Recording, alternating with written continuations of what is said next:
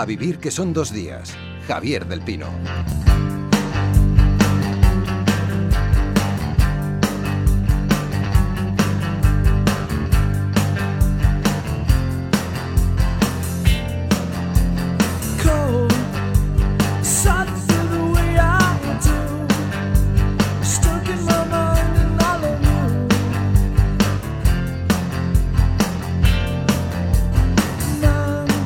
De libros, lo hacemos con quien a menudo nos descubre auténticas maravillas, Oscar López. ¿Cómo estás, Oscar? Hola, Javier, buenos días. Esta semana se ha fallado uno de los premios literarios más importantes que se entregan en España, uno de los más valorados por los autores, que es el Biblioteca Breve.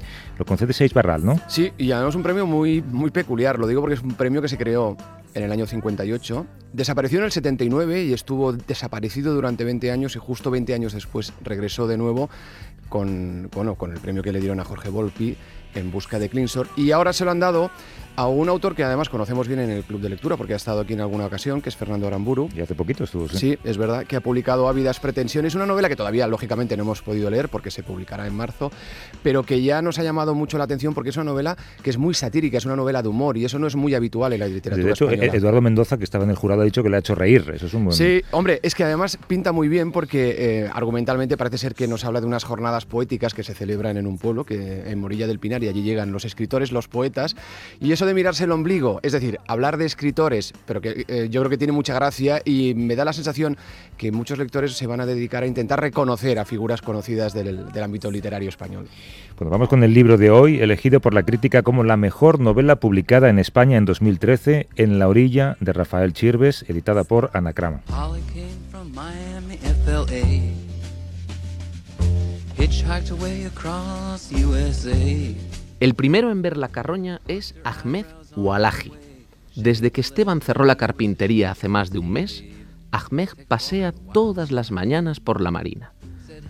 Su amigo Rachid lo lleva en el coche hasta el restaurante en que trabaja como pinche de cocina, y Ahmed camina desde allí hasta el rincón del pantano donde planta la caña y echa la red.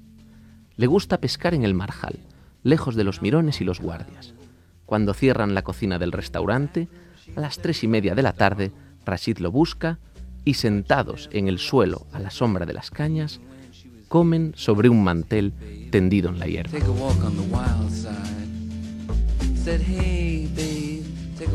Es el comienzo de En la orilla, nos lo leía Luis Piedraíta, con eh, música de Lou Reed de fondo. Rafael Chirves, ¿cómo estás, Rafael? Hola, buenos días. ¿Qué Estás en Radio Denia Costa Brava, buen sitio para estar. Estoy en Costa Brava, no, Costa Feroz. Costa Blanca, perdón, digo yo Costa Brava, fíjate. Costa Feroz. Exacto, exacto. Eh, oye, además te damos las gracias porque sa- sabemos que a ti esto de enfrentarte a los medios no es una cosa que te, que te guste mucho, ¿no? No, pero mm, parezco un papagayo, no para salir en los medios. Hombre, yo, yo- yo sé, yo- sé que me, han dicho que te gusta hablar, lo que no te gusta es hacerlo delante de un micrófono. Que Sí, me gusta hablar en el bar y eso, y ahora tampoco salgo, salgo mucho al bar. Pero sí, mm, me, me pone muy nervioso lo de hablar en público y sobre todo me da la impresión de que me repito. Bueno, esto, esto nos pasa a todos, ¿eh, Rafael? Sí, a los que sí, escribís. la a sensación los- de que te van a coger manía. Dices, otra vez este tío, ese que dice que no habla nunca por la radio, otra Exacto, vez. exacto. Es que además en tu caso, mejor novela del año, premio Francisco Umbral, elogios, elogios. En Alemania no te digo nada. Sí, ha salido ahora hace poco y está teniendo, parece ser que buenas críticas, sí. Es que sabes lo que pasa, Javier, que en el caso de Alemania, eh, allí había un programa de libros que dirigía Reinicki y en su día habló muy bien de una novela de Rafael Chirves y se convirtió en una auténtica estrella. Quiero decir, vendía, casi vendía más. Yo creo que vendía más en Alemania que en España. Es decir, allí es un autor muy, muy considerado. Aquí también, ¿eh? Pero lo de Alemania es espectacular. Sí, eh, lo de Ray Ranicki yo creo que fue un poquito el empujón. Se había publicado antes Mi Moon, mi primera novela, que había tenido buenas críticas. Eh, pero luego cuando salió La larga marcha, eh, pues dijo que era un, libro, que en fin, que Europa quería un libro así, no sé qué. Y, a partir de ahí, pues mm, los libros empezaron a tener eh, ba- bastante éxito. Y luego La buena letra fue elegida como, como libro de la ciudad por la ciudad de Colonia, que era es un acto eh, que consiste en que durante, eh, durante un mes o algo así, el libro está en todos los escaparates de las librerías, se montan exposiciones en torno a él y tal. Lo ¿no? vendiste como 50.000 copias en una semana. leí. Y se vendieron, Sí, exacto, sí, una una edición popular, así eh, barata y tal, y se vendieron, pues creo que fueron como 40 o 50 mil libros en, en, una semana. De todas formas, mm, los libros, las copias, todo eso tiene una importancia relativa, porque lo que uno pide siempre es que duren los libros. O sea que mm, eh, puede ser que ardan con un fulgor eh, repentino, estupendo, y luego se apaguen y dejen ceniza. Bueno, pero eso es tu caso, porque tú eres un autor de largo recorrido. Quiero decir que no eres un autor como muchos otros que sus libros duran un mes en la librería, sino que, por ejemplo, el libro de hoy ya lo comentaba ahora Javier, ha sido considerado por la crítica de muchos periódicos de este país como el mejor libro de 2013 y eso significa que este libro va a tener también mucha vida en el 2014. Sí, tuvo, es verdad que cuando salió tuvo muy buena acogida, yo creo que es el libro que también los libros es que eh, muchas veces eh, funcionan por lo que tienen eh, en torno a ellos o, o fuera de ellos, ¿no? Porque yo no creo que sea un libro distinto de los otros libros que yo he escrito. Lo que ocurre es que yo creo que la, pues, la gente vive en un momento en el que quizá es más permeable a, a los temas que yo he tocado siempre, ¿no? que ha sido un poco eh, pues eh, como pues una, una transición irresuelta, podríamos decir así, ¿no? Y yo creo que eso mm, ha dado pie a que tenga más acogida. Y es verdad que cuando salió tuvo un momento que se vendió, luego parece que había parado y ahora, claro, pues eh, al declararlo los periódicos mejor libro del año, darle el umbral y tal, pues parece que vuelve a tener un, un segundo empujón. Mm, yo creo de todas formas que el largo recorrido siempre que aguanten 20 añitos. Bueno, y, a nosotros digan lo que diga Rafael, nos gusta pensar que tú cuando paseas por Berlín la gente te para para pedirte autógrafos, aunque no sea así. Oscar, eh, ¿qué, nos cuenta en la orilla, Oscar? A ver, es un poco complicado explicar, ¿eh? porque si entramos en lo argumental, podemos decir que es la historia de un hombre que, se llama Esteban, que debe cerrar la carpintería familiar porque, bueno, por como, como consecuencia de la avaricia y como consecuencia también de toda esa crisis inmobiliaria, que cuida además a su padre enfermo, un hombre muy mayor, pero de alguna manera también podría ser la historia de los empleados de esa carpintería y de los amigos y familiares de este protagonista. Pero es que Chirves, yo creo que lo que hace es desmembrar esta novela. ¿no? Y cualquier hecho del pasado o del presente relacionado pues, con todos esos personajes aquí adquiere ya protagonismo. Es como una gran novela repleta de digresiones que te alejan o aparentemente te alejan de la historia central, pero tú siempre como lector tienes la sensación de que sigues atado a ella. ¿no? Y con todos estos hechos, lo que hace Rafael pues es hablarnos de la violencia, es hablarnos de la verdad, eh, esa violencia que no entiende de razas, que no entiende tampoco de credos, nos habla de la ambición, nos habla mucho del comportamiento humano, pocas veces, yo diría que pocas veces ejemplar y pocas veces estimulante. Es una novela también donde se aborda el tema de la corrupción, el tema del, racismo. A mí me da la sensación que pretender eh, reducir en la otra orilla a, una historia sobre la crisis y sus consecuencias, yo creo que sería un gran error, de verdad. Eh, yo, yo aquí te voy a decir, Rafael, no sé si lo sabes, hacemos una cosa que quizá te va a sacar un poco de tu zona de confort, que es que te enfrentamos a dos lectores que, ya se lo han leído y que vienen aquí a decirte lo que piensan. habitualmente son cariñosos, pero a veces no. No, no, me, gustan más los que no son cariñosos porque te excitan un poquito más y yo solo pienso a la contra, como decía Gil de Viedma. Sí, normalmente soy muy, muy aburrido y soy una especie de gato perezoso, pero en cuanto me pican me, animo y empiezo a inventarme, empiezo a inventarme razones. Sí, por lo que decíais, es verdad que yo intenté hacer una cosa que es imposible, que es una novela que hablara de todo, que hablara de nuestro tiempo. Y, La orilla es, un poco eso, ¿no? Es decir, voy a contar mm, lo que hay, el mundo. ¿Y eso cómo se hace? Pues no lo sé. Entonces, es una novela un poco novela pulpo, que saca patas en todas las direcciones. Y, yo tenía en la cabeza, con cada novela tengo siempre otras novelas en la cabeza, ¿no? Y en esa tenía las novelas de dos pasos, ¿no? La trilogía americana, el Manhattan Transfer y tal. Y, también la historia de una barrica de Swift, que es una pura digresión, como puede serlo pues el Tristan Shandy, ¿no? Y entonces, cómo a través de esas digresiones que son eh, centrífugas, eh, uno capta y mm, el pulpo vuelve al centro, es, centrípeta, y entonces recoge mm, eh, toda esa energía exterior y la convierte en, tema de, un, en un único tema, digamos, ¿no? Esa era un poco mi idea. Pues a ver qué les parece a tus lectores. Aquí a mi lado en Radio Madrid está Natalia Millán, es la segunda vez que está con nosotros, vive en Madrid, aunque nació en Uruguay, es doctora en ciencias políticas. ¿Cómo estás, Natalia? Hola, buenos días, Es, Javier. es fan de Víctor Morales, por cierto, una cosa que me, me Sí, deja sí, un poco sí. inquieto, pero en fin, es otra historia. En, en Ser Málaga, eh, Miguel Moreta también es la segunda vez que eh, está con nosotros, es profesor jubilado, vivió algunos años en México, allí participó en un club de lectura. ¿Cómo estás, Miguel? Hola, buenos días, muy bien. Pues si quieres empiezo por ti, dile al autor eh, qué te ha parecido su libro.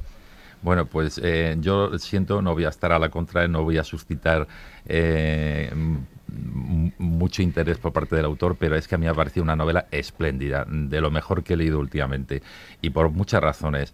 La principal quizás porque es uno de los novelistas que ha conseguido o que se ha atrevido a, a hablar de ahora. Él ya lo ha dicho, pero yo tengo que volver a decirlo. Eh, en este tiempo tan terrible en el que estamos ahora mismo metidos, eh, hay muchísimos novelistas que se dedican a cancanear, a, escribir eh, cositas así como para me- merendolas para, para los nenes buenos, eh, pero mm, esta novela es un plato fuerte, un plato negro. Y, mm, también me ha gustado que me ha, me ha parecido curioso que el mm, eh, Rafael haya dicho que le parece un poco una novela pulpo. Pues yo cuando leo una novela siempre la, la, mm, la leo y, y me hago una imagen de un plato. Y cuando estaba terminando de leer la- en la orilla, lo que me sugirió fue un, un buen arroz, un arroz negro con pulpitos. Cómo responderá esto, Rafael. Sí, lo de negro está bien, porque es bastante negro. Sí, y pulpos aparecen unos cuantos también en, en la, en la novela. Sí, yo creo, bueno, eh, creo que es una novela que, no lo sé, pues uno no sabe muy bien lo que, lo que hace, ¿no? Pero mm, que la pretensión ha sido, ha sido eso, eh, el- contar nuestro tiempo sin falsas esperanzas. Dicen, la novela es pesimista. Bueno, y mm, una amiga me dice, dice, no, dices lo que hay, lo que pasa es que, eh, mm, pues, mucha gente lo que quiere es poner un punto de, optimismo añadido. Yo siempre digo, mira, yo no soy ni cura, ni político, ni psiquiatra. Entonces, yo escribo novelas, cuento lo que hay, luego, pues si tú quieres esperanza en la otra vida, te buscas un cura, en esta un político, y si quieres que te consuelen, pues te buscas un novio, una novia o un psiquiatra. Que te dé la razón. Que te dé la razón. Pero ese no es mi trabajo. Yo lo que hago es, yo cuento lo que veo a mi alrededor. Dicen, es que en tu novela son todos culpables, ¿no? Los buenistas esta novela no les gusta porque los ven a todos.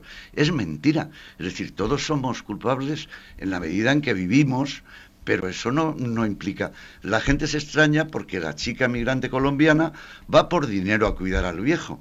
Pero ¿en qué casa, en qué casa hacen otra cosa? Es decir, todo el mundo va a cuidar a los viejos por dinero. Eh, todo el mundo va al trabajo por dinero. Lo que pasa que lo estafa, ahí está. No, no lo estafa. Pues no un lo poco estafa. sí. Sigue, con- sigue, sigue por ahí, Natalia, sigue no por ahí, contéis Natalia. muchas cosas del No. argumento. No, no lo Claro, estafa, qué no lo horror, estafa, perdón. na- no lo estafa en absoluto. Ella no le dice jamás que lo quiere. Ella no, le- es él el que se ha montado una historia de viejo con una joven que se siente a gusto con ella en su casa, la quiere, la abraza y ella lo que hace es contarle su vida con toda la sinceridad. Le cuenta que tiene un marido que es un pesado, ese gordo que le pone la mano encima, eh, eh, que unos niños que, que comen pasta como fieras. Y, y ella no, yo creo que ella no comete absolutamente ninguna maldad. Es muy cariñosa y cuando le dicen, "Vi- mira guapa, aquí ya no tienes trabajo, pero sigue viniendo a vernos para que te veamos que eres muy guapa. Ella dice, mire, yo es que no tengo mucho tiempo libre, yo mm, el tiempo lo tengo ajustado. Es decir, yo no creo que lo estafe. Yo creo que la chica se comporta muy bien hasta el último momento. Es muy cariñosa y muy buena con, con ellos. A ver, Natalia, adelante. Bueno, no. eh, bueno, eh, antes que nada estoy de acuerdo con el oyente anterior. Es evidente que es un escritor magnífico y es una novela excelente. Lo que pasa que a mí sí, yo seré buenista y seré sí, todo ese grupo que no, todo ese grupo que no querés, Sí. porque a mí lo que lo que sí me parece, yo lo veo un poco el libro eh, no sé si decir miserable es la palabra en este sentido, voy a explicarme. A mí me parece un libro que te enfrenta a una realidad y a una miseria humana que es la que vivimos y la que somos todos y todas, y eso estoy de acuerdo. Lo que pasa que yo que también estoy bastante desencantada y, que es desesperante eh, ver las noticias y ver lo que somos y lo que hemos construido, y de eso trabajo y, me va mal, aparte, también a veces cuando veo las noticias también veo otras cosas, ¿no? A también veo dignidad y también veo lucha y demás. Entonces, El libro es magnífico y demás. Lo que pasa es que es un libro que pretende, obviamente, violentarte, hacerte sentir incómodo y demás. Y sí es cierto que genera una desolación brutal. Yo te quería hacer una pregunta, si puedo, Javier. Sí, sí, por supuesto. Eh, eh, pero eh, que me contestes mojándote, no que me digas que los demás. eh, porque en un momento, ¿no? Donde es evidente que todo lo que estamos a, a mi alre- a nuestro alrededor, casi todo es para que no pensemos, para que no cuestionemos la realidad, sino para que nos evadamos. Y tú haces exactamente lo contrario, lo cual es muy valiente y muy y ya ves, a mí me dejó desolada tu libro. ¿Tú pensás que el arte de escribir filosóficamente, ¿no? Como decía Sartre, que el que escribe tiene una obligación con, con- con la sociedad o que es igual de legítimo escribir intentando, aunque sea eh, que el lector o la lectora nos pongamos, veamos la realidad, es igual de legítimo escribir libros que también han pasado por aquí, mucho más light, mucho menos eh, comprometidos, ¿no? Bueno, em, yo no lo sé, no soy, no soy quien para decir hay que escribir esto o lo otro. Lo que sí tengo claro es que mm, para mí escribir suena muy, muy, muy bestia, dicho así, muy, y muy raro, pero es mi vida. Entonces yo no pierdo el tiempo mm, haciendo ganchillo con Borges y Octavio Paz. Es decir, no me interesa para nada eh, encerrarme con las viudas literarias en un saloncito a hacer calceta. Eh, me, me gusta la vida y, y la literatura, pues eh, me juego mi vida. Es una cosa muy rara. ¿Cómo se juega uno la vida poniendo que un personaje hace esto o hace lo otro? Pero tienes esa sensación, es decir, tienes la sensación de que te la juegas limpiamente de una manera y que haces trampa de otra y eres indigno de otra. Yo me sentiría tramposo si en esta novela, pues la chica, por ejemplo, mm, cuando termina y el otro le dice, ven a vernos, pues luego a partir de ahí fuera todas las tardes gratis a su casa. Sentiría que estoy violentando la realidad. Hay, eh, yo creo que era Darrell, que decía que la literatura es algo muy delicado y que en el momento en el que uno pone el dedo en la balanza que le conviene en un texto literario eh, y lo apoya para que se incline un poquito hacia un lado, eh, la literatura abandona. En el momento en el que uno quiere clavarla con un clavo, la literatura se desengancha y sale corriendo. La religión no, puedes clavar el Cristo con el clavo e ir a adorarlo todos los días. Y, yo creo que mm, en ese sentido, eh, para mí una literatura que no, mm, que no está en relación con su tiempo, que no tiene que ver con su tiempo, puedes tratarlo en forma de humor. Pues Aramburo, por ejemplo, que es un novelista magnífico, pues yo me imagino que en esta novela que, que, que habláis, que ha hecho eh, humorística, pues que uno se reirá mucho y al mismo tiempo aprenderá mucho. Yo creo en la escritura como forma de aprendizaje.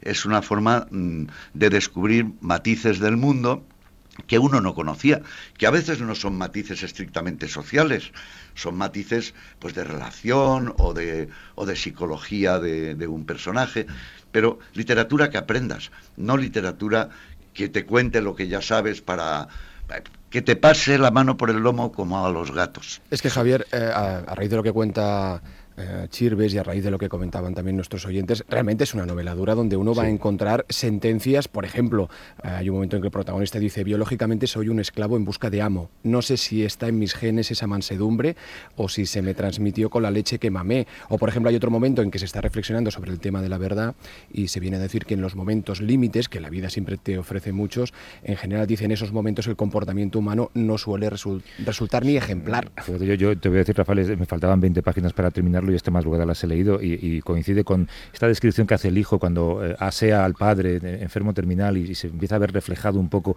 en, en- en- en la imagen del padre ante el espejo. ¿no? Y es, es terrible, la verdad es que te dejan un- una impresión miserable de la vida. ¿no? ¿Puedo, ¿Puedo disentir desde Málaga? Puedes disentir. En- en- estoy de acuerdo en general en que es una novela eh, negra, en, no en sentido genérico, sino en sentido de, de- de los gravísimos problemas que aborda, el punto de vista eh, pesimista, etcétera.